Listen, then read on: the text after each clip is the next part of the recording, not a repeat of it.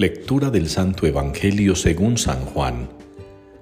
En aquel tiempo dijo Jesús a sus discípulos, Dentro de poco ya no me veréis, pero dentro de otro poco me volveréis a ver. Comentaron entonces algunos discípulos, ¿qué significa eso de dentro de poco ya no me veréis, pero dentro de otro poco me volveréis a ver? Y eso de me voy al Padre. Y se preguntaban, ¿Qué significa ese poco? No entendemos lo que dice. Comprendió Jesús que querían preguntarle y les dijo, ¿estáis discutiendo de eso que os he dicho? Dentro de poco ya no me veréis y dentro de otro poco me volveréis a ver.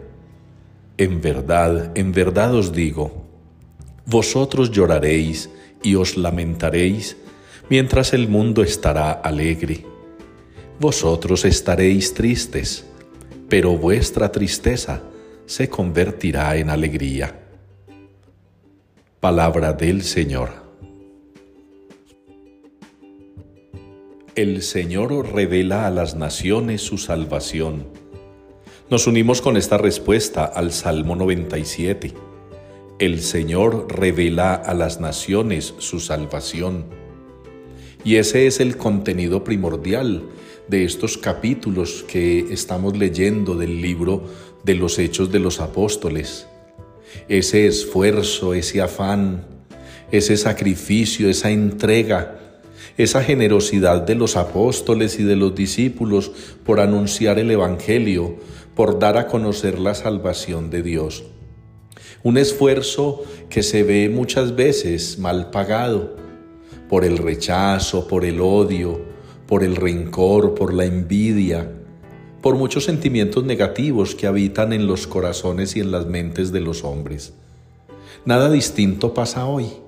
También quienes nos entregamos al Evangelio y buscamos proclamarlo de una manera firme, seria, concreta, podemos estar sufriendo también ataques incluso al interior de nuestra iglesia.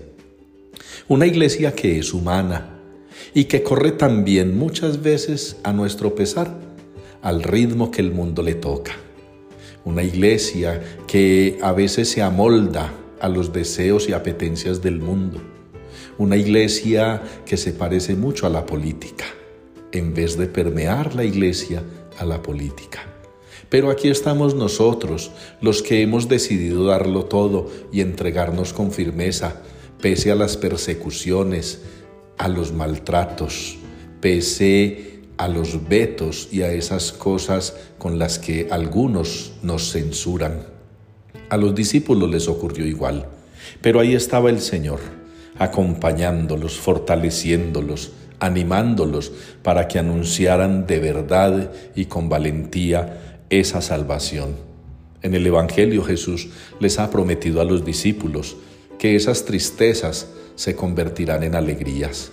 Y en eso confiamos, hermanos, que a pesar de los pesares y de las durezas y asperezas de este servicio apostólico, el Señor nos dará la alegría verdadera porque nos hemos entregado a ayudarle a revelar a las naciones la salvación.